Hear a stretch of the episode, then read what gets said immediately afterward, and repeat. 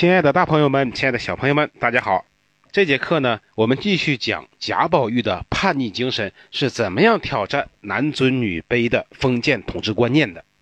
贾宝玉性格的核心呢，是人人平等，尊重个性。他主张每个人都应该按照自己的意志自由的去生活。在宝玉心里，人只有真假、善恶、美丑的划分。他憎恶和蔑视世俗男性，亲近和尊重那些处于被压迫地位的女性。他说过：“女儿是水做的骨肉，男子是泥捏的骨肉。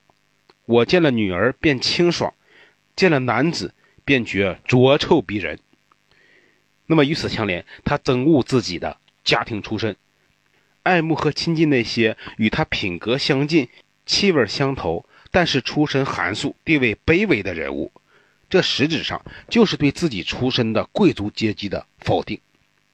贾宝玉所追求的爱情婚姻，也是建立在这种叛逆思想的基础之上的。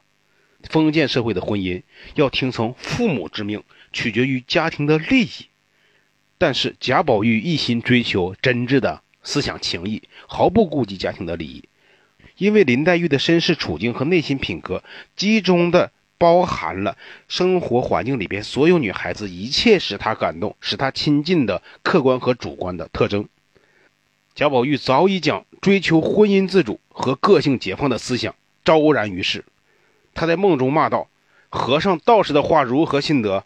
什么金玉姻缘，我偏说是木石姻缘。”甚至他拉着袭人的手，把对黛玉的满腔情愫都倾诉了出来。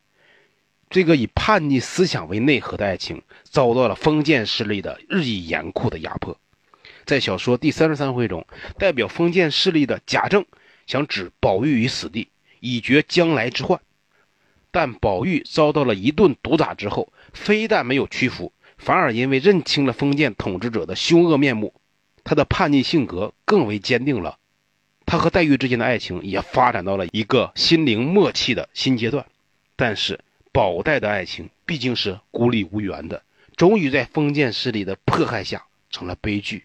这不仅是爱情的悲剧，也是一个社会的悲剧。贾宝玉这个形象所体现的是初步的民主平等思想，但毕竟他的思想还是有一点狭隘的。比如，他不敢与封建制度彻底的决裂，他从来不敢与封建家长正面的发生冲突，对抗也比较消极。还有，当他苦于找不到思想出路的时候，就产生了想死、想化烟化灰的虚无空幻的思想。